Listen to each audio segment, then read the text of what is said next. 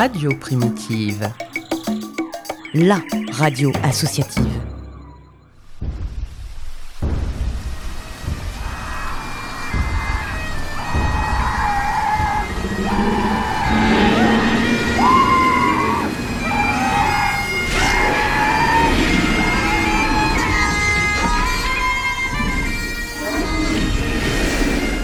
Jurassic Park, le format court qui t'en dit long sur la préhistoire de tes artistes préférés.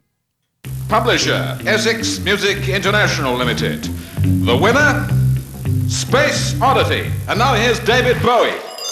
En 1969, la planète assiste à la naissance d'un mythe. Un jeune homme étrange, au look étrange, jouant une musique étrange, entouré d'une aura de mystère, débarque sur le petit écran. Ground control to Major Tom. Ground control to Major Tom. Take your protein pills and put your helmet on. Le monde découvre David Bowie. Il s'agit en fait d'une de ses premières incarnations qui marquera les esprits. Car avant d'arriver avec ce total package synonyme de tiercé gagnant pour l'artiste, Bowie n'était pas Bowie. C'était Jones. David Robert Jones est né en 1947 à Brixton. Il exprime très tôt un intérêt pour l'art en général et a plus particulièrement un don pour la musique et la danse. Sa curiosité est comblée grâce à un papa fan de rock d'un côté et un demi-frère qui le nourrit de jazz. En 1955, la famille déménage dans le Grand Londres à Sandwich Park. David rentre à la Burnt Ash Junior School, passe une audition pour intégrer la chorale qui n'hésite pas une seconde à le recruter au chant et à la flûte à bec. Ses professeurs considèrent ses capacités comme supérieures à la moyenne. L'enfant de 8 ans impressionne déjà son monde. Il intègre deux ans plus tard un groupe de skiffle dans lequel il joue du ukulélé et de la petite chest basse. En 1958, notre caméléon est envoyé au lycée technique de Bromley où il étudie l'art, la musique, le design, la mise en page et la composition. Il y fait la rencontre de George Underwood, autre figure emblématique mais plus discrète de la pop culture. Une amitié indéflectible naîtra entre les deux hommes qui donnera lieu à divers projets artistiques. Le premier sera la marque de fabrique de Bowie, une anisokori qu'il doit à un coup reçu dans l'œil gauche de la part d'Underwood suite à une bagarre entre les deux amis qui n'aura pas d'autres conséquences entre eux que cette fameuse pupille dilatée. Le second sera la formation de leur premier groupe en 1962, les Conrads. Le groupe verra passer divers membres et aura différentes formations. Jones y joue principalement du saxophone, instrument auquel il s'est mis entre temps, et chante occasionnellement. Il ne reste pas grand chose de lui au chant au sein de cette formation, sauf un court extrait d'une démo retrouvée au fond d'un carton il y a quelques années.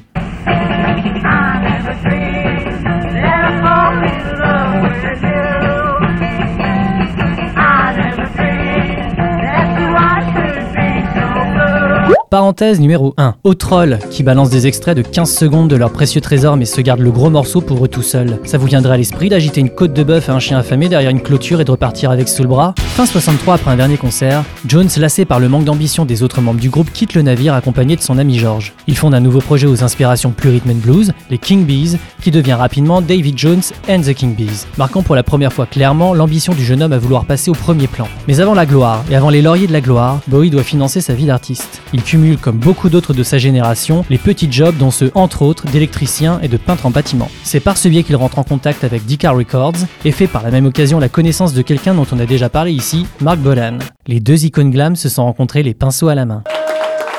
Le groupe signe un contrat d'édition chez Vocalion Records, filiale de Decca, et sort en 1964 le 45 tours Lasergen. Le single ne marquera pas les esprits, le groupe aura une existence anecdotique, Jones dit Next et rejoint The Manish Boys un mois plus tard. Ce groupe fondé en 62 sous le pseudo Band 7 joue des reprises de rhythm and blues. En 65, le groupe change de nom et vient un turnover de ses membres. Ils intègrent à leur nouvelle formation David Jones, qui prend place au chant et au sax. Encore une fois. Ils saisissent doublement l'aubaine car en plus d'être bon musicien, David venant tout juste de sortir Lazy Gen avec les King Bees, a les contacts en poche. Son expérience au sein des Manish Boys marque plusieurs tournants pour la future rockstar. Primo, il s'agit de son premier projet sans Underwood depuis sa sortie du lycée. Secondo, le groupe bénéficiera d'une belle visibilité ils seront invités en radio et en télé à jouer leur musique et à papoter.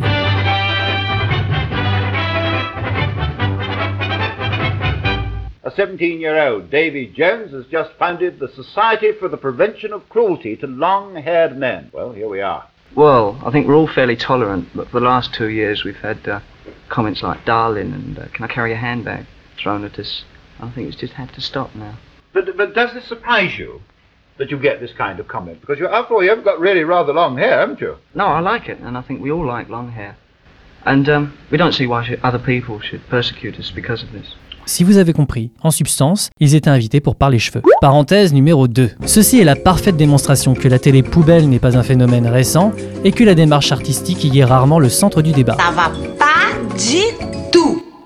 Tertio, Take My Tip, la première compo de David, apparaît en phase B de l'unique 45 tours des Manish Boys, I Pity the Fool, enregistré aux côtés de Jimmy Page. Malheureusement, Jones ne sera pas crédité. Vexé, il casse une fois de plus son nouveau jouet. Je fais caca aussi ou tout le monde a compris? Toujours en 1965, Jones passe l'audition au chant et au sax afin d'intégrer Oliver Twist and the Lower Third, formé en 1963 dans le Kent. Shel Talmy, producteur américain célèbre pour avoir drivé les Kinks, cherche à s'accaparer les étoiles montantes de la scène rock british indé.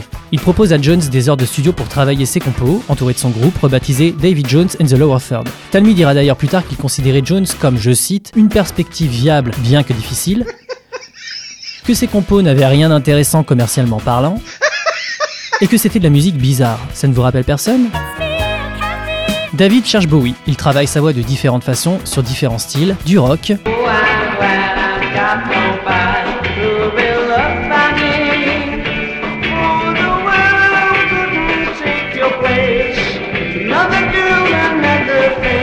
au crooner.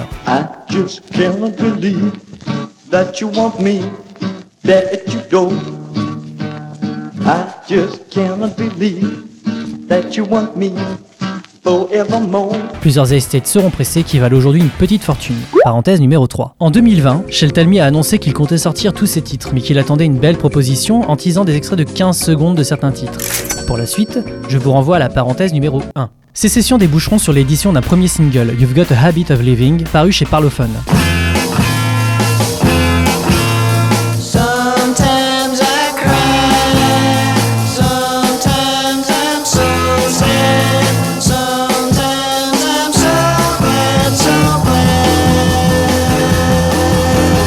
Les deux faces du micro-sillon sont cette fois-ci bien créditées Jones.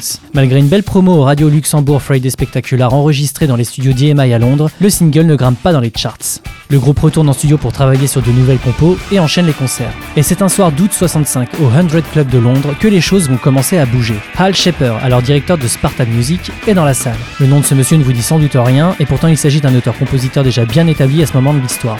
Il a fondé Spartan Music une année plus tôt et David Jones and the Lower Third lui tape dans l'œil.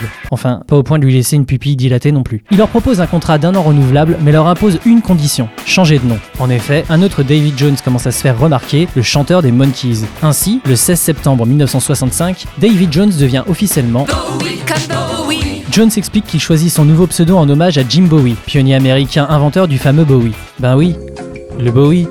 Vous savez, ce couteau de chasse appelé aussi le cure-dent de l'Arkansas. Le saignement occasionnel des gencives Il peut les se brosser. Le groupe enchaîne alors une tournée sous le pseudo tout frais de David Bowie and the Lower Third, dont une première date hors United Kingdom, à Montmartre, au Golf Drouot. En 1965, les musiciens retournent en studio pour enregistrer leur second single, Can't Help Thinking About Me, le premier à sortir sous le pseudo Bowie. Et on va s'arrêter là pour aujourd'hui.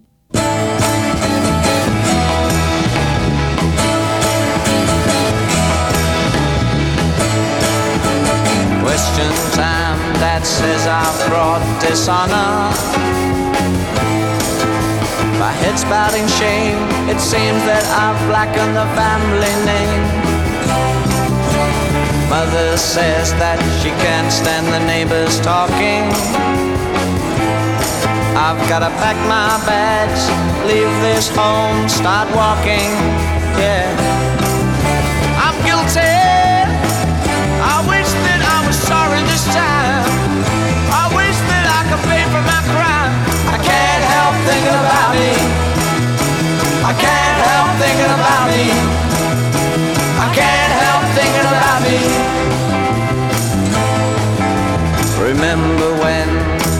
to go to church on Sundays? I lay awake at night, terrified of school on Mondays. Oh, but it's too late now. I wish I was a child again. I wish I felt secure again. I can't help thinking about me. I can't help thinking about me. I can't help thinking about me.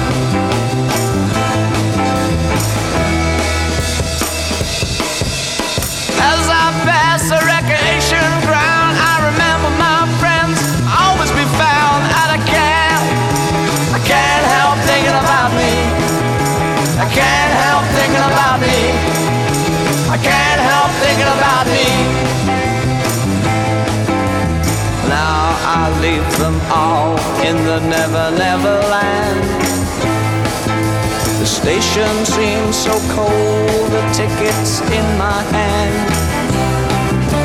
My girl calls my name. Hi, Dave. Drop in, see around, come back if you're this way again.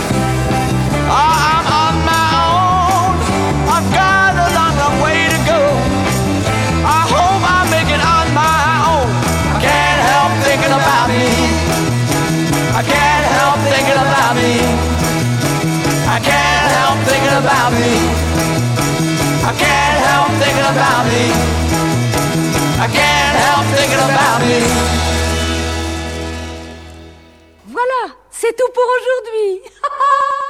Vous venez d'écouter l'épisode 4 de la saison 2 de Jurassic Park. Cet épisode est disponible en replay sur le site off de Radio Primitive et sur toutes les applis courantes de podcast. Si ça vous a plu, n'hésitez pas à laisser des commentaires et à mettre des pouces en l'air. Prenez soin de vous et à la prochaine